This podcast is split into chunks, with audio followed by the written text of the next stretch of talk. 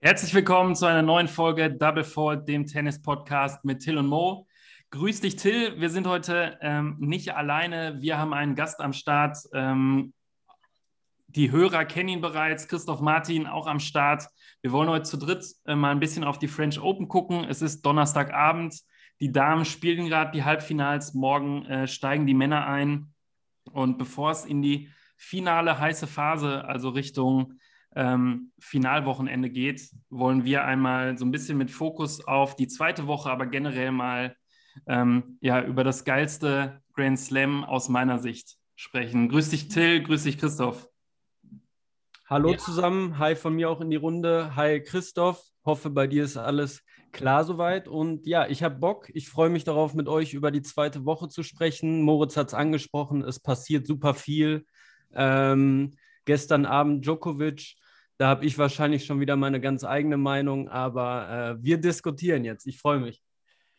Ja, hi, hi ihr beiden. Äh, schön, äh, dass ihr mich mal wieder eingeladen habt. Ähm, ich habe auch genauso viel Bock wie ihr, auf jeden Fall. Äh, French Open habe sie verfolgt, natürlich.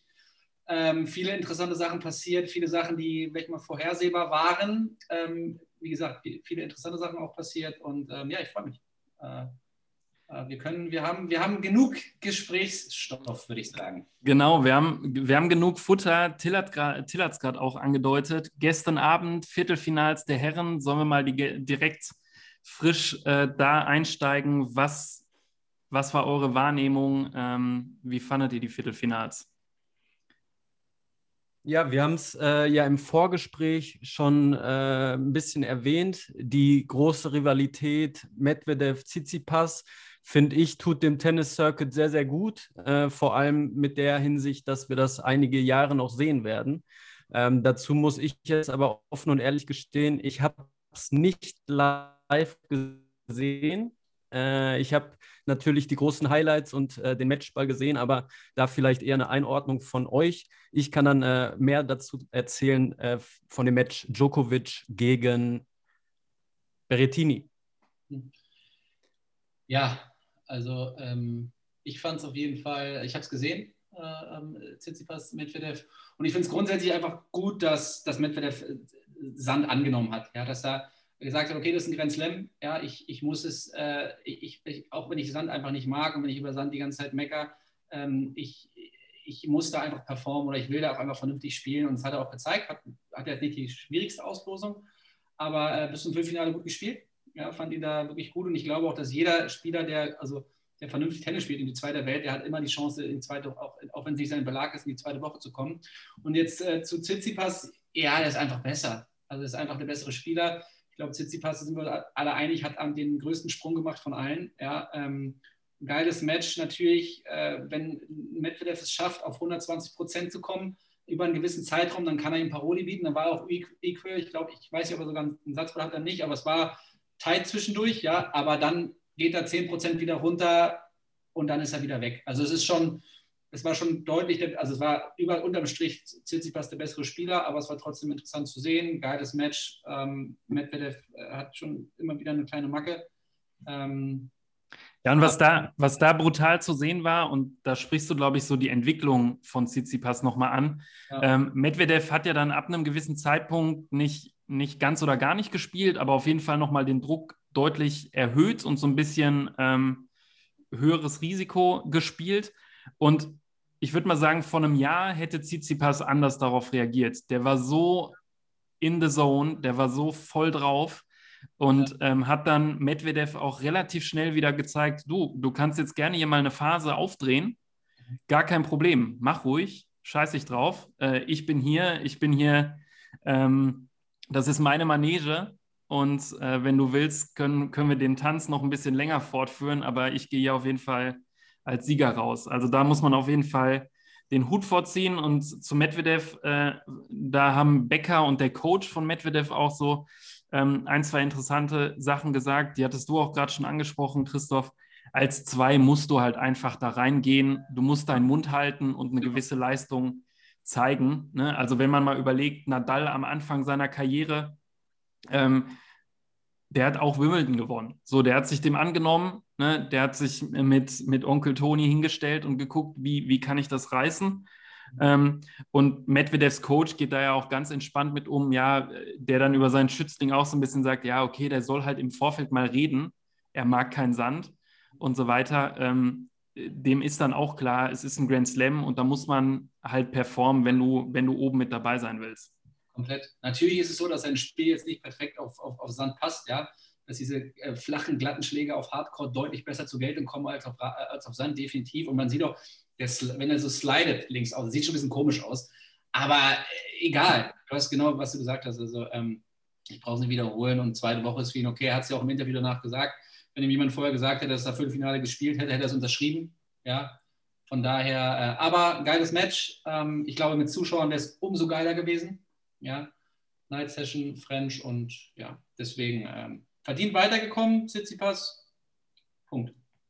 Ja, und dann, ja, Einmal hm. noch zu Tsitsipas, spielt ja. eine überragende Sandplatzsaison. Ne? Also wir haben ja auch äh, über die Vorbereitungsturniere gesprochen, Monte Carlo gewonnen. Ähm, Barcelona, Barcelona, Nadal am Rand einer Niederlage gehabt. Ähm, genau, also dass er da jetzt äh, bei den French Open eine gu gute Rolle spielt, war eigentlich für mich auch klar und äh, gegen Medvedev jetzt auch als klarer Favorit ähm, in das Spiel gegangen und das dann auch glatt in drei wo ja auch mal so ein Satz weggehen kann. Ähm, da sieht man schon, dass der in der Zone war. Genau. Und dann haben wir noch ein paar andere Viertelfinals, über die wir quatschen müssen. Ja, ähm, Christoph hat es gerade schon gesagt, danach ging es äh, in die Night Session. Kurioses Bild, ähm, nachdem dann bei Djokovic Berettini äh, zwischendurch die Fans ja rausgescheucht oder vertrieben werden mussten. Ähm, ich glaube, das hat beiden Spielern äh, nicht gepasst, weil es einfach eine brutale Umstellung ist. Also klar, es gibt dann irgendwie äh, die Regeln in Paris ähm, aus meiner Sicht ähm, übertragen auf die Regel dann in der Night Session, dass die, dass die Fans während eines Matches raus müssen, ist für mich so eine typische Regel, ähm, die nicht von jemandem kommen kann, der, der hochklassig Tennis gespielt hat, weil es aus meiner Sicht zwei Matches sind, ähm, ob du Fans da hast oder nicht. Mm, der Joker hat sich ja im Nachhinein auch so ein bisschen darüber beschwert. Ich persönlich glaube, dass es ihm ganz gut getan hat, auch wenn er es nicht zugibt. Ähm, ich glaube, Berettini, Aufschlag, Vorhand, Maschine, der hätte äh, von den Fans auf jeden Fall nochmal profitiert. Ähm, so ein bisschen enttäuschend von ihm. Äh, ich finde ihn noch einen Tick zu geradlinig. Ich glaube, er äh, beziehungsweise zu eindimensional. Ich glaube, der bräuchte noch so ein, zwei Aspekte in seinem Spiel, um, um nochmal so einen Schritt zu machen, ähnlich wie Tsitsipas das jetzt schon gemacht hat. Und ähm, ja, bevor wir dann über den Jubel von Djokovic sprechen, äh, nochmal an euch, wie ihr das Match wahrgenommen habt. Ja, also ich kann mich da nur anschließen, ähm, was du da über Berettini gesagt hast. Für mich auch einfach nicht äh, flexibel genug. Ne? Wenn der Aufschlag nicht kommt oder äh, die Vorhand nicht kommt, dann wird es schon, wird schon sehr eng gegen, gegen so einen starken Gegner. Slice reicht da auch nicht. Ähm, deswegen da fehlt ihm auf jeden Fall noch was zur Weltspitze. Aber wenn Aufschlag und Vorhand kommt, dann hat man auch gesehen, wenn er da so einen kleinen Run startet, dann äh, kriegt auch ein Djokovic Probleme. Ja, aber was hat er für Stops gespielt, bitte? Mein ja, das sind halt Herr. Entscheidungen, auch Entscheidungsfindung, bisschen, ja, wie du auch ein Stück weit. Ähm, Also wirklich, wirklich Vorhandpeitsche, rückt nach und dann im letzten Moment Griffwechsel und weiß ich nicht, spielt einen Stopp, der bei ihm im Feld noch landet. Da habe ich mir so oft an den Kopf gepackt. Ähm, und nochmal zur Situation mit den Fans. Natürlich ist das der Vorteil für Djokovic. Der hat sich doch in der Kabine die Hände gerieben. Ah, hätte ich jetzt gar, kein, gar keine Verletzungspause, muss ich gar nicht nehmen, auch wenn er Schürfunde in der Hand hatte. Da haben wir übrigens Becker und Stach viel zu sehr, ähm, viel zu viel draus gemacht. Ich liebe Becker und Stach, aber da wurde schon wieder zu viel für mich interpretiert. Aber das ist ein anderes Thema. Ohne Fans, Djokovic war für mich klar, äh, dass da dann auch keine Wende mehr möglich ist. Ja, also ihr habt es angesprochen. Ähm, ähm, schlechte Entscheidung, Stopps hin oder her bei Berettini. Ich glaube, das war nicht, war ich gebe euch recht, aber es war jetzt nicht spielentscheidend, es war nicht kriegsentscheidend, sondern für mich ist kriegsentscheidend einfach, ähm, und da ist auch nochmal der Unterschied zum Tsitsipas, würde ich gerne nochmal den Spagat schlagen. Berrettini, dem fehlt einfach die Backhand. Dem fehlt einfach die Backhand, die klemmt, ähm, der kann mit der Rückhand nichts machen. Das ist ähnlich so, äh, es sah ein bisschen so aus, wie wenn, wenn, wenn, wenn, wenn, wenn Djokovic äh, die Vorhand in die Rückhand reingehackt hat. Solange er drei, vier Bälle in der Rallye war, hatte, äh, hatte Berrettini eigentlich keine Chance mehr. Es ist ähnlich wie ein Match äh, Djokovic und Federer, ähm, wie man das in der Vergangenheit oft gesehen hat, wenn, wenn Djokovic mit seiner Vorhand Inside-Out eben in die Rückhand reinhaut, immer hinten drin, Federer ist eigentlich nur am Verteidigen, ähm, keine Chance eigentlich nach drei, vier Bällen in der Rallye. Deswegen muss Berrettini auch auf Aufschlag Plus One gehen, ja, äh, und da fehlt ihm einfach. Und solange der Ball drei, vier Mal in der Rallye war, hatte Berrettini eigentlich keine Chance. Ähm, hingegen Tsitsipas kann mit der Rückhand auch mal dann steil gehen, ja, und die ist flexibel und kann auch mal auf Winner gehen. Und da muss der Gegner schon mal gucken. Also ähm, deswegen, äh, so, so habe ich es wahrgenommen. Aber klar, die Vorhand von Berrettini ist abartig. Also Monster, wenn er, wenn er die auf den Schläger hat, ist die, ist ein Pfeil auch technisch gesehen sehr interessant auch, ja. Ist eher wie so ein, keine Ahnung, wie so ein Wischer. Äh, ja, zu den Zuschauern pff, ist halt so. Ich sage eigentlich, ich kürze jetzt mal kurz mal ab, ist halt so, die Entscheidung ist da. Ja. Ähm, ich, ich, glaube, ähm, dass, ja, dass, ein, dass es jetzt keinen großen Unterschied gemacht hätte. Vielleicht hätte Berrettini noch einen größeren Run gehabt, aber gewinnen kann er das Spiel in meinen Augen nicht. Vom Setup her geht es nicht, in meinen Augen. Was, ja. sagen, wir, was sagen wir zu der Runde ähm, von Berrettino zu, äh, Berrettini zuvor? Freilos, Federer zieht zurück. Ähm, wie, wie steht ihr dazu? Also ich habe da eine sehr, sehr klare Meinung. Ähm, Würde würd mich aber mal interessieren, wie ihr darüber denkt. Ja, also ich äh, kam jetzt wahrscheinlich häufiger schon raus, so mit der größte Roger-Fan, äh, den es wahrscheinlich so gibt. Hab, als ich das gelesen habe, aber auch ein bisschen mit dem Kopf geschüttelt. Ähm, also er tritt an und irgendwo weiß er ja schon, dass, okay, dann, wenn ich drei, vier Runden weiterkomme, dass er es zu Ende spielt. Äh, für mich weiß er es dann schon vorab, ist meine Meinung. Also ich muss für die Entscheidung muss ich das erste Mal Roger so ein bisschen kritisieren. Ähm, natürlich ist es dann die richtige Entscheidung mit dem Hinblick auf Rasen, was ihm ja viel, viel wichtiger ist. Wimbledon will er wahrscheinlich echt nochmal angreifen. Dann ist es einfach nur sinnvoll. Aber weiß ich nicht, es ist äh, Viertelfinale beziehungsweise Achtelfinale French Open und dann einfach zu sagen, ja, ich meine, der hatte zwei Knie-OPs, ist 39, ich verstehe das alles und das macht Sinn, aber ähm, ja, ich, ganz, ich ganz geil finde ich die Entscheidung nicht halt. Ich sehe es ehrlich gesagt ähm, anders und ich sehe das ähm, rationaler und muss sagen, dass ich es von, von Roger eher ein bisschen als, als coolen äh, Move sehe. Auch äh, wo, worüber wir vielleicht auch noch mal kurz sprechen, äh, gerade nach der Osaka-Story, sich hinzustellen und halt nicht zu sagen, äh, es zwickt im Rücken oder meine Schulter oder wie auch immer, sondern recht klar schon am Abend zu sagen, puh, wisst ihr was, äh, ich bin im Arsch, äh, ich will Wimbledon gewinnen, ich will nicht die French Open gewinnen. Ich schaue mal, ob ich morgen antrete. Finde ich ehrlich gesagt ganz bolden Move, ähm, wo ich dann auch, auch den Hut vorziehe, dass er sich, er dann sagt, ähm, ich, ich scheiße so ein bisschen auf die Reaktionen, die im Anschluss danach kommen. Ne? Also auf der einen Seite äh, kritisiert man eine Osaka, die, die nicht mit den Medien spricht oder vielleicht in Plattitüden mit den Medien spricht. Ähm, auf der anderen Seite wird dann Federer kritisiert, wenn er relativ äh, klar so im, im 90er Jahre Bundesliga-Profi-Stil sagt, äh, wisst ihr was, ich habe keinen Bock morgen zu spielen. Ähm, ich finde es ganz geil eigentlich. Ja, also, äh, ich, also grundsätzlich gibt es, glaube ich, bei der Osaka und bei der, ähm, bei der Feder-Geschichte immer, es gibt immer zwei Seiten irgendwie, wie die Leute darauf reagieren. Das gibt es ja immer.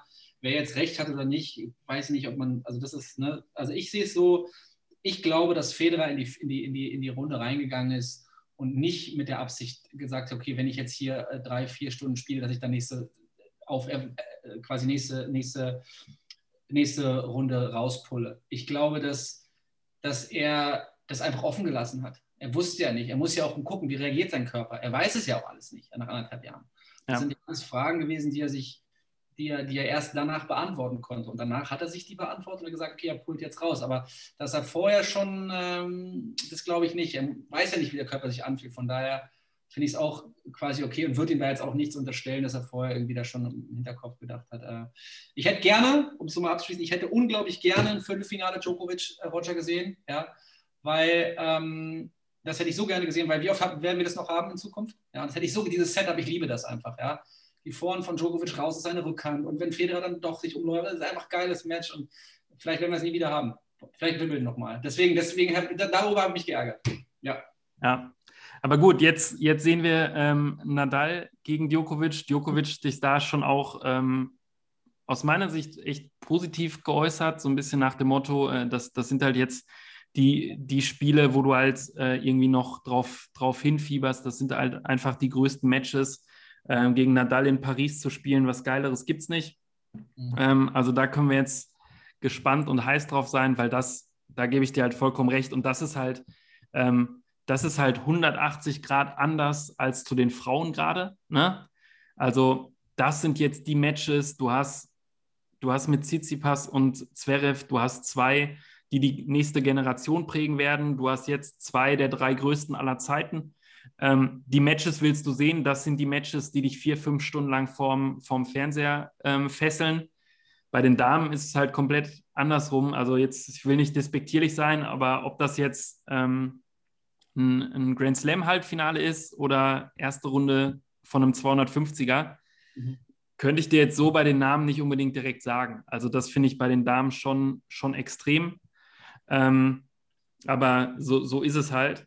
Ähm, wie, wie steht ihr zu Zverev aktuell? Aktuelle Situation? Also, ja, ich, ich gebe dem gerne. Also, ich, also grundsätzlich nochmal eine Sache gerne zu den, zu den Semis, äh, ganz kurz. Ähm, ich glaube, dass wir die vier besten Spieler der Saison sehen. Ja, absolut. Also, wir sehen oben Djokovic Nadal, braucht man nicht drüber reden. Äh, und unten Zverev, Tsitsipas, äh, Tsitsipas für mich der Spieler, der eigentlich der Beste der Saison, wenn man es einfach mal so sieht, der auch die beste Entwicklung hatte. Ähm, und äh, Zverev, ich sehe es mal ein bisschen mit einem lachenden und weinenden Auge, mit einem lachenden Auge, dass ich das natürlich schön ist, dass einer von beiden ins Slam-Finale kommt. Ja, einem weinenden Auge, ich hätte natürlich gerne Djokovic in Nadal im Finale auch gesehen. Philipp, Philipp Chatrier, das ist eigentlich das Geilste, der blüht das Tennisherz auf. Das ist das Geilste, was es gibt. Äh, aber wie gesagt, ähm, man sollte den, den Young Guns auch mal die Chance geben und die haben es auch verdient ins Finale. Ja, aber da müssen wir, die, da müssen wir eigentlich schon äh, die Auslosung bzw. Setzliste ansprechen. Ne? Naja, also, ist, genau. Also Medvedev auf zwei, was soll die Scheiße? So. ja. Naja, also, oder? Das kannst du eigentlich machen. Nee, also ich finde, ähm, da finde ich dann auch die, die, das Herangehen von Wimbledon halt ganz geil, so nach dem ja. Motto, ja, äh, Weltrangliste, danke lieber ATP, schön und gut. Mhm. Nehmen wir mal mit, gucken wir uns mal an. Mhm. Aber äh, Setzliste machen wir dann selber.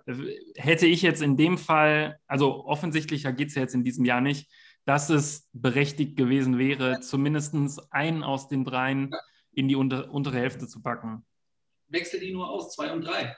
ja, beschwert sich keiner, nee. glaube ich. Ähm, alle sind zufrieden, sowohl die Spieler als auch die, als auch die Fans. Von daher, ja, komischer Punkt ähm, und, und vermasselt uns so ein bisschen ein, zwei geile Matches, die wir vielleicht sonst gesehen hätten. Ja. Ähm, aber sorry, ganz kurz auf, auf deine Frage überhaupt äh, nochmal zu antworten. Zverev, wie sehe ich Zverev? Ähm, ja, ähm, so äh, irgendwie Vergleich zu vom halben Jahr einfach irgendwie, der ist konstanter. Er ist konstanter geworden, ist irgendwie ruhiger. Ähm, er spielt schneller zu Ende auch jetzt bei den, er macht kurze, braucht nicht mehr immer die fünf Sätze. Äh, ist irgendwie ein bisschen stabiler geworden, konstanter geworden. Vom Spielerischen her ähnlich wie vom halben Jahr ähnlich gut. Äh, aber Kopf her so ein bisschen reifer geworden. Das ist so meine Einschätzung. Ja, vom Kopf her Parallele zu Tsitsipas, würde ich sagen. Nochmal äh, einen Sprung gemacht. Ja, schon. Also ich finde, beide haben einen Sprung gemacht. Ja. Also beide haben einen Sprung gemacht. Wer jetzt vorne ist, ist glaube ich, sind relativ gleich. Die sind ähnlich. Das, das meine ich mit Parallele. Achso, ja. Ja, ja also, also beide, genau, also beide, die wissen beide, wie sie sich in großen Matches mittlerweile zu bewegen haben. Auch wenn Tsitsipas in keinem Slam-Finale gespielt hat bisher, nur, nur, äh, nur, der, nur Zverev, äh, wissen beide, glaube ich, ähm, die rasten beide, im, wenn sie beide im Finale stehen, würden sie nicht völlig durchdrehen. So, ja. Till, was meinst du? Ja, ich bin da voll und ganz bei euch. Ich finde es halt einfach geil, dass, äh, also klar, wie du schon gesagt hast, Nadal Djokovic im Finale zu sehen, äh, das hätte sich jeder Tennisfan auf der Welt gewünscht. Aber jetzt auch die Konstellation, äh, die Young Guns, ein Halbfinale und die ja, zwei der besten, die es jemals gab. Auch das ist, finde ich, eine coole Konstellation. Ähm, möge der Bessere gewinnen, in meinen Augen, in beiden Fällen. Ähm, auch wenn ich äh, in beiden Finals quasi einen Liebling habe. ähm, bin ich gespannt, wie es am Ende ausgeht und wie das Finale dann aussieht. Zverev finde ich als Deutscher äh, erfreulich. Also ich finde es geil, ne? wieder Grand Slam, er performt, er, er geht da gut glatt durch und ich würde gegen Tsitsipas sagen 50-50, um ehrlich zu sein. Ich wollte gerade sagen, was sagt ihr denn? Was sind denn eure Einschätzungen? So Rafa, Djokovic, äh, ne, auf welche Seite geht ihr und wenn ja und, und warum? Ich ja. mache da kurz den Anfang. Nadal Djokovic bin ich äh, relativ glatt bei Rafa. Ich finde, äh, wie er mit, mit 35 wieder durch dieses Turnier marschiert, jetzt einen ganz kleinen Ausrutscher gegen Schwarzmann und dann äh, vierten Satz wieder zu null. Das ist das geil, ist, dass, das ist geil, dass man einen Satzverlust als Ausrutscher sieht. So, ja. eigentlich das Normalste der Welt, so. Ne? Ähm, ich weiß gar nicht, wer es im Vorfeld gesagt hat. So, man sieht den, den, den schwächelndsten Nadal überhaupt auf Sand diese Saison, kompletter Schwachsinn. Riesen Bullshit. Ähm, marschiert halt einfach durch. Till, sorry, äh, zweites Halbfinale? Nee, erst noch auch, äh, warum ich Nadal dann vorne sehe ich finde ihn einfach grundsätzlich auf Sand den stärkeren Spieler, was äh, ja auch Sinn macht. Ich würde sagen, das hat, haben die letzten Jahre, äh, Jahrzehnte belegt. Und auch, wie, äh, wie Christoph vorhin schon mal gesagt hat, Berettini, keine Rückhand. Da hast du mit Rafa jetzt eine Vorhand, die sucht so ein bisschen seinesgleichen auch. Das heißt, ähm, ganz anderes Spiel jetzt und ich sehe Rafa da einfach deutlich vorne. Bei Zverev, Tsitsipas äh, finde ich es enger.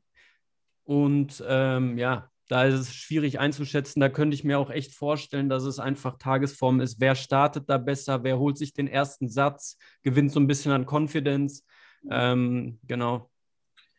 Ja, also es ist ganz interessant. Also Nadal Djokovic, ja, also ich, ähm, man muss so ein bisschen auch das letzte äh, French Open Finale mal sehen, was nicht lange her ist. Ja, und äh, ich glaube, beide haben da gelernt ja, sowohl Nadal als auch Djokovic hat da gelernt. Djokovic wurde so rasiert vom Nadal und der wird da äh, einiges auch mitnehmen. Ja, der wird einiges mitnehmen. Ähm, was Nadal da veranstaltet hat, das war, das war eine ähnlich krasse Performance, wie Djokovic Nadal in dem gleichen Jahr auf, in Australien vermöbelt hat. Ja. Was der große Unterschied in meinen Augen, glaube ich, war, dass Nadal noch, noch einen halben Meter näher an der Linie stand, noch ein bisschen mehr draufgegangen ist, die Rückhand oft äh, quasi hoch auf seine Rückhand gespielt hat. Das waren so ein, zwei Punkte, damit kam ähm, Djokovic nicht zurecht, äh, aber er wird daraus gelernt haben. Deswegen ähm, ist es ein, ich will nicht sagen 50-50, sagen wir mal 51, 49 ein Rafa. Ja? Äh, aber Djokovic, man hat es auch gesehen, da sein Jubel gestern, der will es so doll, er geht so auf, der will es 110 Prozent, es wird ein ganz heißer Tanz. Ähm, aber so, das ist meine Einschätzung. Zu Zverev Tsitsipas ist für mich, also mehr 50-50 geht nicht. Ja? Ähm, äh, Punkt. Was soll ich dazu sagen? Also klar, Tsitsipas ist ein unglaublicher äh, Athlet, bester Spieler der Gesamtplatzsaison. Zverev ist auch sehr gut. Das ist ein 50-50, das kann man nicht sagen. Da hängt sehr viel von dem Spielverlauf ab, wie du gerade gesagt hast, Till. Total. Dann ähm, mache ich mal noch den Abschluss ähm, und vieles wurde schon vorweggenommen. Ich glaube, ähm, auch am Spiel von Djokovic gestern zu sehen, beziehungsweise der Jubel am Ende, der, der ist so drauf, mhm. auf diesem Turnier, auf diesem Moment. Und das ist für mich eigentlich das Pendel, das in eine oder in die andere Richtung ausschlagen kann. Mhm. Ähm, mein Gefühl ist gerade, äh, Raphael, also Rafa weiß, wie er drauf ist. Raphael weiß, wohin er muss, wie er spielen muss. Und es kommt aus meiner Sicht darauf an, ob Joker sich im, also ob er das in die richtigen Bahnen lenken kann, diesen, diesen Druck und diesen, äh, diese Motivation, die er da hat, ähm, oder halt nicht. Und äh, da kann das aus meiner Sicht komplett schnell ausschlagen, ob das in anderthalb Stunden äh, drei Sätze sind oder ob wir da echt einen, vier, fünf Stunden Fight sehen. Ähm, also bei mir im ersten Halbfinale liegt es komplett an, an, an Novak Djokovic, ähm, wie er da irgendwie ins, ins Spiel kommt. Äh, anderes Halbfinale, ich sehe Tsitsipas vorne, Einfach aus dem Grund, dass ich ihn ähm, variabler sehe. Er hat für mich ein bisschen mehr gezeigt, jetzt in den, in den einzelnen Spielen, dass er auf verschiedene ähm, Situationen reagieren kann und sich dann auch diesen Druck irgendwie stellt. Ich finde ihn halt extrem äh, äh, mental extrem stark und bei Zverev da liegt es aber auch so ein bisschen an den letzten Runden. Ich weiß nicht, wie er halt reagiert, wenn er mal ein bisschen gefordert ist, wenn der Aufschlag nicht kommt, wie auch immer. Vielleicht ging er da in den letzten bisschen, in den letzten Runden ein bisschen zu klar durch. Ähm, schauen wir mal. Ja, absolut guter Punkt, da bin ich bei dir. Ähm, bin auch bei dir, was du gerade gesagt hast mit äh, über Tsitsipas. Aber ich finde, das ist, da trifft es auch nochmal ein ganz guter, ein guter Satz zu. Das ist so ein Alibi-Tennis-Satz. Ähm, man spielt immer nur so gut, wie der Gegner es zulässt. Ja, und wenn, wenn, wenn Zverev auf seine Backhand-Longline raufgeht, ähm, also man muss, man muss sehen, also Tsitsipas, also du hast recht, Zverev hatte jetzt nicht die Granaten vorher, und Tsitsipas vielleicht auch nicht, okay, Medvedev, ja, auf Sand, gut, ähm, aber das ist dann immer noch mal ein ganz anderes Spiel. Äh, wenn, der, wenn der andere nochmal 10, 15 Prozent drauflegt, äh, Zverev durchserviert, ja, Rückhand Longline trifft, wie geht ein Tsitsipas damit um, das ist, das ist interessant. Also es ist, ähm, es macht Sinn, was du sagst, definitiv man spielt aber trotzdem nur so gut, wie der Gegner es zulässt. 5 Euro ins Phrasenschwein. Ja, richtig. Ähm, und eine Sache noch, sorry, ähm, ich glaube, was, was toll ist und wichtig ist für die Halbfinals, dass, die, dass alle fit sind. Alle vier sind fit. Sind, ja. ne, alle haben irgendwie äh, keine, also ne, fünf Sätze gespielt gegen Musetti und Djokovic, gestern Berrettini vier, aber keiner äh, ist da, glaube ich, das wird keinen Ausschlag geben, glaube ich. Alle sind fit und das ist gut. Genau, also es gibt bis jetzt keinerlei Anzeichen, dass irgendjemand äh, angeschlagen ins, ins Match geht, irgendwie aus einer äh, Verletzung aus den vorherigen Runden. Ähm, das ist auf jeden Fall äh, schon mal positiv, weil das, ja, hoffen wir auch mal, dass sich das durch die Halbfinals durchzieht, weil du willst ja in beiden Partien eigentlich nicht irgendwie ja. sehen, dass sich einer Ende des ersten Satzes, was weiß ich, am Rücken, Oberschenkel oder sonst wie behandeln lässt und dann trudelt das Match irgendwie so raus. Ähm, da hoffen wir mal das Beste. Ansonsten, was gibt es vielleicht noch so aus der ersten Runde zu berichten? Ähm, ich glaube, wir müssen generell mal die deutschen Herren äh, ein bisschen loben, beziehungsweise den Hut ziehen. Äh, Kohlschreiber auf jeden Fall ähm, zusammen mit Struffi und Köpfer, ähm, generell zusammen dann mit Zverev für eine geile Performance der Herren äh, irgendwie gesorgt. Rublev rausgenommen, Struffi über Rublev, den, den hätte ich ansonsten auch weit vorne gesehen. Ein ähm, bisschen schade, dass Struffi dann auch, der hatte ja auch gegen Schwarzmann äh, Chancen. Äh, ein Satzbälle, also äh, Struffi geiler Typ. Ich muss sagen, Struffi richtig geiler Typ. Der muss auch mal in den Podcast hier rein, ja, den müssen wir uns mal holen. Ja. Und, äh, ja, absolut. Also Struffi super gespielt. Ähm, sorry, ich wollte jetzt nicht die Parade fahren. Nee, äh, vollkommen richtig. Äh, äh, lustiger Fun-Fact über, äh, übrigens: ähm, Struffi heute in seinen Insta-Stories gesehen, äh, ist heute in einem Fitnessstudio mit seinem Fitnesscoach in der Heimatstadt äh, von Till und mir. Ach Quatsch, ja, gut, du musst ihn mal anschreiben. Kleine, kleine Stadt äh, neben Dortmund, da hat er heute äh, ja, die Eisen gebogen ähm, und macht sich jetzt für Rasen fit. Ja, also äh, geile Nummer. Aus meiner Sicht natürlich dann auch sind wir schnell wieder bei den deutschen Damen. Da passiert gar nichts. Äh, Kerber raus, Petkovic raus alle raus. Ähm, jetzt werde ich ein bisschen zynisch, ist so ein bisschen das gleiche äh, Niveau äh, zwischen äh, Becker und Rittner als Kommentatoren, würde ich sagen. Äh, Grüße gehen raus an Barbara Rittner. Ähm, ja, da muss man mal gucken, was da in nächster Zeit, äh, also sowohl bei den Damen natürlich, das ist nochmal ein bisschen dringlicher, aber dann auch, ähm, was hinter Zverev da so als nächstes ähm, nachkommt. Ne? Genau, also äh, zwei Sachen noch. Ähm, ich, ich finde, Köpfer können wir vielleicht mal kurz anreißen ne, gegen Roger. Also wird er so ein Spiel wird er, sein, wird er auch nicht oft machen. Ja, erstmal gegen ihn zu spielen überhaupt und dann auch relativ gut zu performen und auch nicht wenig Chancen zu haben im Laufe des Matches. Ja.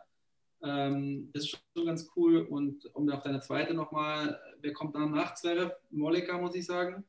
Gerade nicht. Ja. Gar nichts gehört, nee. Er verliert jetzt gegen Cilic in Stuttgart, erste Runde. Ähm, aber ich glaube, Phil wollte gerade noch was sagen, sorry.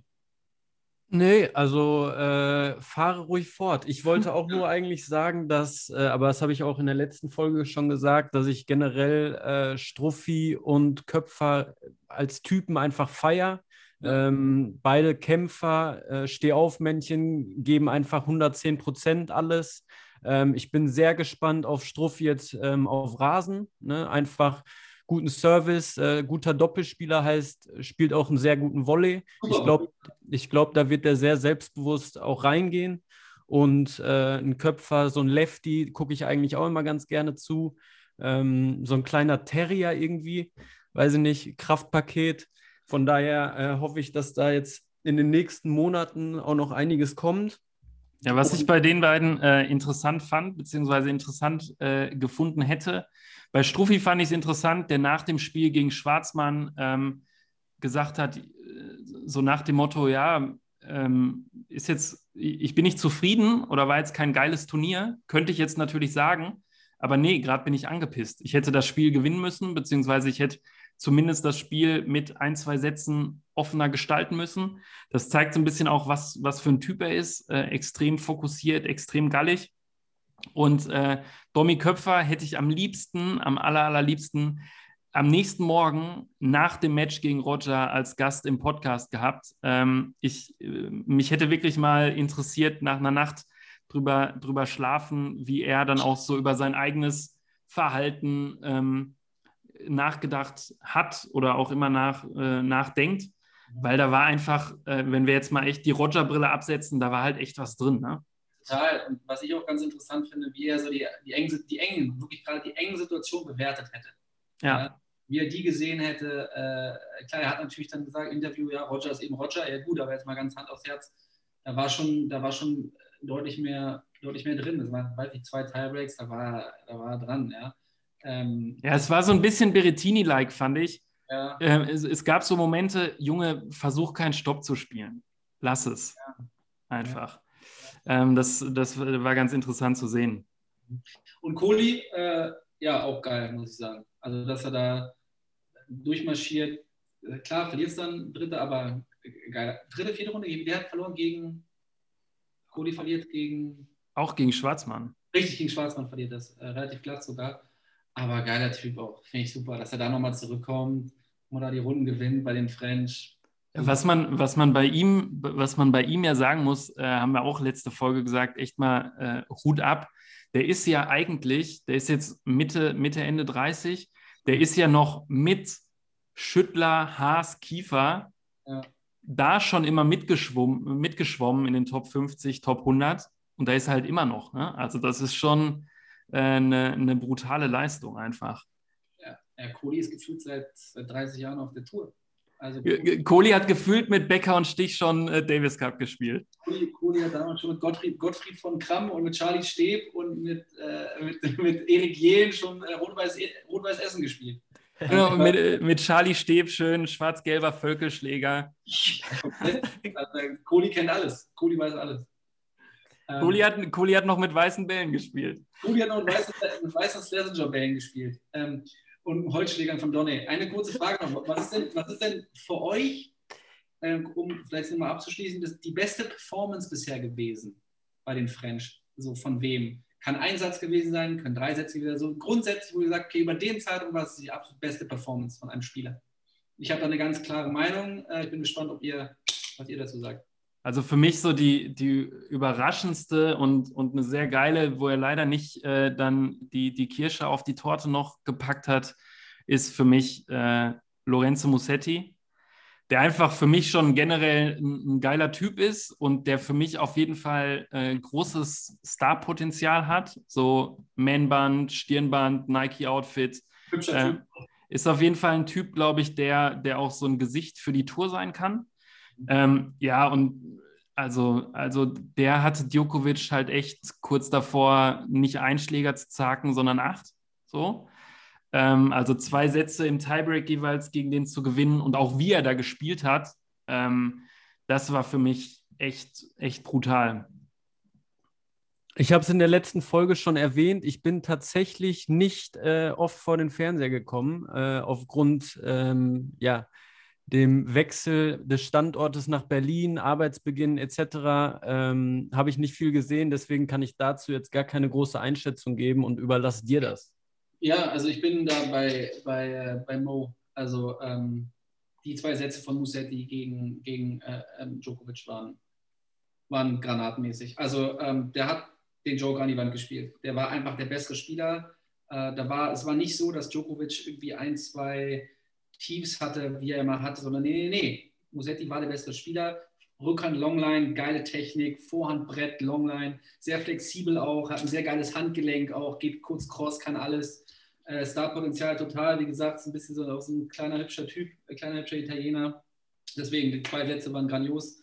Aber Best of Five ist Best of Five. Bei einem Masters wäre es ein überragender Sieg gewesen. 7-6, 7-6, Sensation. Aber, aber beim Slam ist halt eine andere Nummer. Ja, da muss man immer wieder sagen. Und da sage ich, Best of Five ist das Richtige fragt halt dann auch keiner mehr nach, ne? Ist so ein bisschen, ist so ein bisschen fußballmäßig auch, wenn du, wenn du Weltmeister wirst mit einem, äh, mit einem 1-0 als Eigentor in der 90.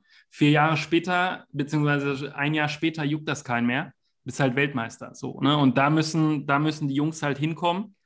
Ähm, und da müssen wir halt auch, äh, werfe ich mal einen Namen in den Raum, da bin ich jetzt auch auf deine Meinung gespannt, Christoph. Domi Team. Oh ja, ähm, ich habe ja, ich ver verfolge ja eure, eure Gespräche auch immer intensiv äh, ich, und die steile These von Tilly, ja. Ähm, es, ist, es ist auf jeden Fall der Fail, der Fail der Saison, der Fail der Sandplatzsaison auch, Domi, Domi Team. Ähm, ich glaube aber trotzdem, dass er das Potenzial hat, äh, sowohl mental als auch spielerisch da zurückzukommen. Er hat einfach ein Tief, es gibt Tiefs, ja. Ähm, und vielleicht hängt es auch ein bisschen mit seinem Slam-Sieg zusammen letztes Jahr. Ähm, da ist er vielleicht, kommt man vielleicht, ich will gar nicht zu, zu, viel reingehen, aber ich glaube, er kommt zurück. Es ist eine Enttäuschung natürlich. Ähm, wir haben alle auf ihn gesetzt, auch vor der Sandplatzsaison, großer Favorit äh, in Paris auf Sand immer. Äh, aber ich glaube schon, dass er zurückkommt. Wir lassen ihm die Chance geben. Er ist jetzt, äh, er wird nicht von den anderen überholt werden, das glaube ich nicht. Er ist, er ist keine 32, er ist immer noch Ende, Mitte, Ende 20, jetzt glaube ich 27, 28. Ähm, und ich traue ihm zu, dass er noch, doch, dass er noch zurückkommt. Aber es ist eine Enttäuschung. Es ist, woran es liegt. Ähm, you never know. Äh, aber ja, es, es, ist bitter. Ich will das fast nicht nochmal aufmachen. Ich bin da äh, ein bisschen anderer Meinung. Ich äh, weiß, natürlich weiß man nicht, woran es genau liegt. Ich glaube aber, dass, ähm, oder ich finde, man sieht jetzt gerade, wie schnelllebig so eine Tour sein kann. Ne? Und das halt jetzt ganz schnell auch so jemand wie, wie Rublev, aber da kommen halt die Italiener nach, auch zum Beispiel jemand wie Kaspar Rüth, der halt einen geilen Ball zockt. Ähm, das kann halt schnell passieren, dass du dann halt nicht mehr Top 5 bist, sondern in Anführungsstrichen natürlich hohes Niveau, aber die nächsten Jahre nur noch Top 20 bist, ne? Ist richtig, bin ich bei dir. Allerdings ähm, muss man auch sehen, so ein Kaspar Rüth und haben die, ne, haben die, werden die keine Tiefs haben? Werden die jetzt steil nach oben gehen? Wird ein Zverev und Tsitsipas, werden die nie Tiefs haben? Ja, muss man auch sehen. Ne? Also ähm, schreibt den Domino nicht ab. Schreibt den Domino nicht ab. Ich glaube, der hat es in sich. Aber wir, ja, man kann ja auch unterschiedlicher Meinung sein. Das ist natürlich gar kein Problem. Ich glaube, er kommt nochmal wieder.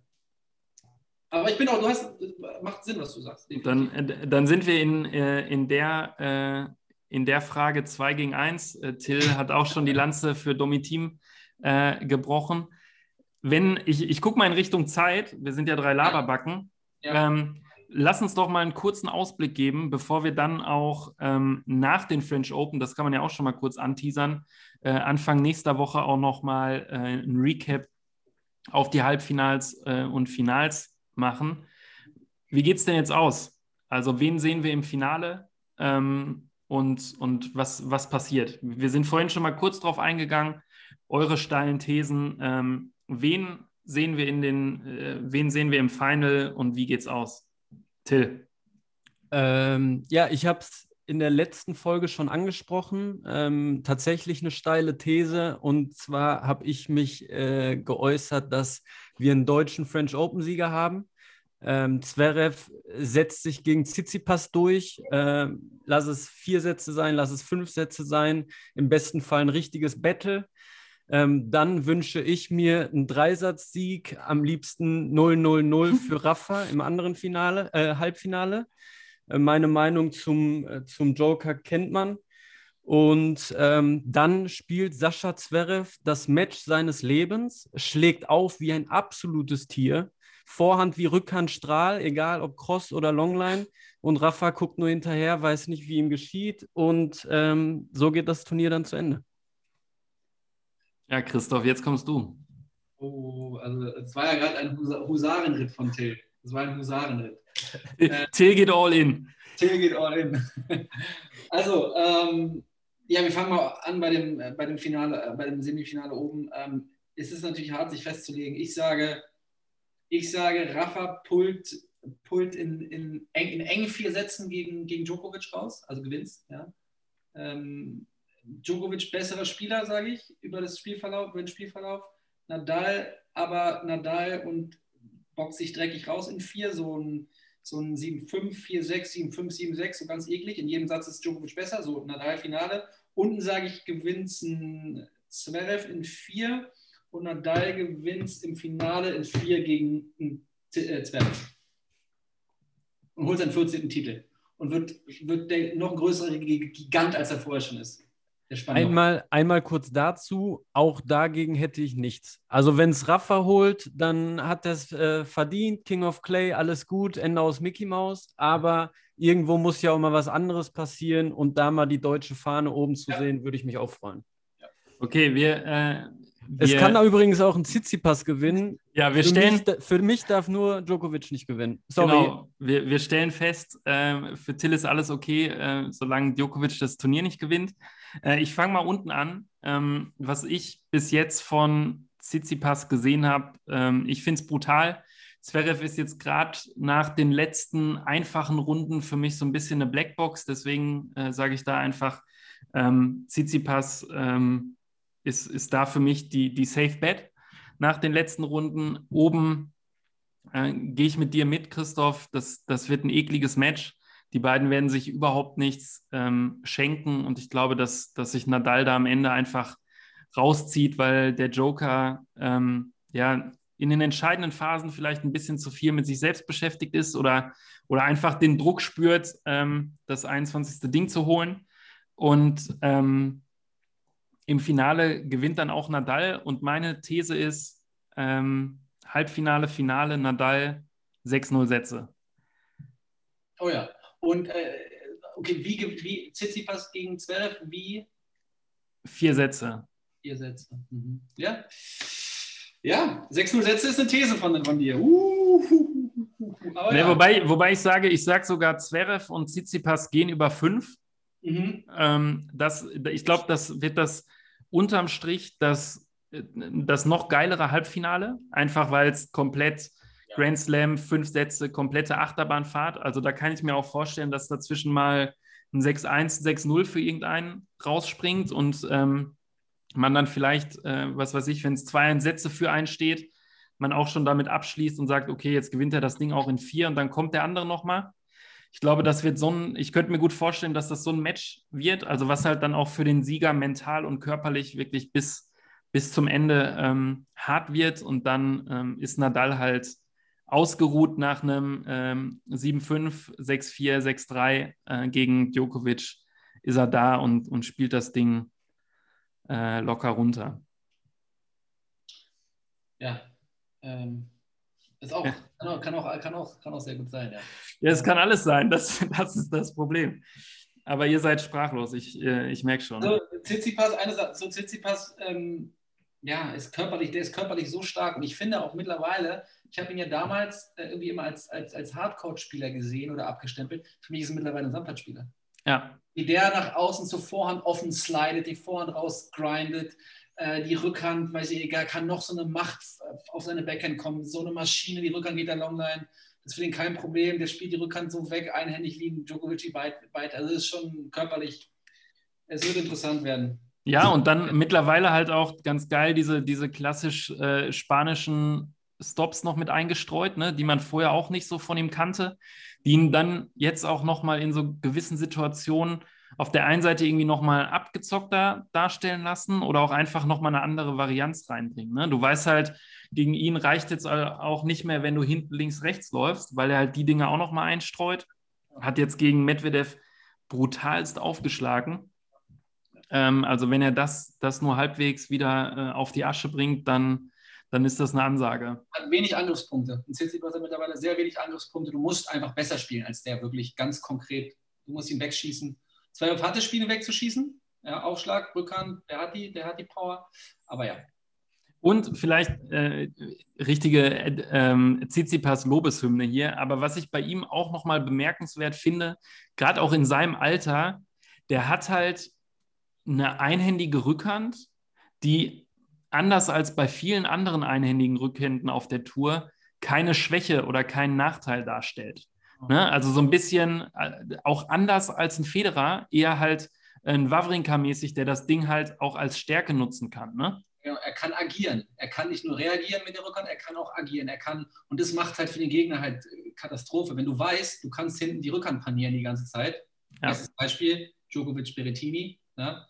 Und weißt, okay, wenn ich da in der Rallye bin, hat er keine Chance. Aber bei Tsitsipas weiß es eben nicht. Der geht auf einmal dann Strahl Longline und Winner. Äh, scheiße. Was macht ja. das mental mit dem Kopf des Gegners? Schwierig. Brutal schwierig, äh, genauso brutal schwierig äh, unsere Voraussagen. Deswegen ähm, hören wir uns Anfang nächster Woche wieder und gehen mal, äh, müssen dann in die harte Analyse sowohl mit den Spielern als auch mit uns selbst gehen wahrscheinlich. Ähm, mir hat sehr viel Spaß gemacht. Ähm, habt einen schönen Abend und wir hören uns äh, nächste Woche, beziehungsweise haben erstmal viel Spaß am Wochenende vorm Fernseher. Habt ihr noch abschließende Worte, Jungs? Ähm, Till und Mo hat mir wieder sehr viel Spaß gemacht. Ähm, und ja, möge, möge der Bessere gewinnen, möge der Beste gewinnen. Ja. äh, viele Grüße äh, zum Alexanderplatz, zwei Kilometer von mir entfernt. Viele Grüße, Mo, äh, nach, nach Dortmund und äh, bis bald. Ja? ja, und Grüße gehen raus auch noch an Epse. Ne? Epse, haben wir ganz vergessen. Epse, komm ran. Ähm, wir, wir brauchen wenigstens einen, der, der Fachkenntnis hat hier. Richtig, genau. Ohne Epse äh, bleibt keine Diskussion, aber auch kalt auch dann. Ne? Also es wird, wird hitzig. Mit Epse wird es immer hitzig. Epse ein Fachmann, absoluter Fachmann. Der muss rein hier. Es war mir eine Ehre, es war mir eine Freude. Wir sprechen die Tage und ganz viel Spaß vom Fernseher. Ich glaube, es wird geil. Ich bin mir sicher, es wird geil. Haut rein. Haut rein. Danke. Ciao.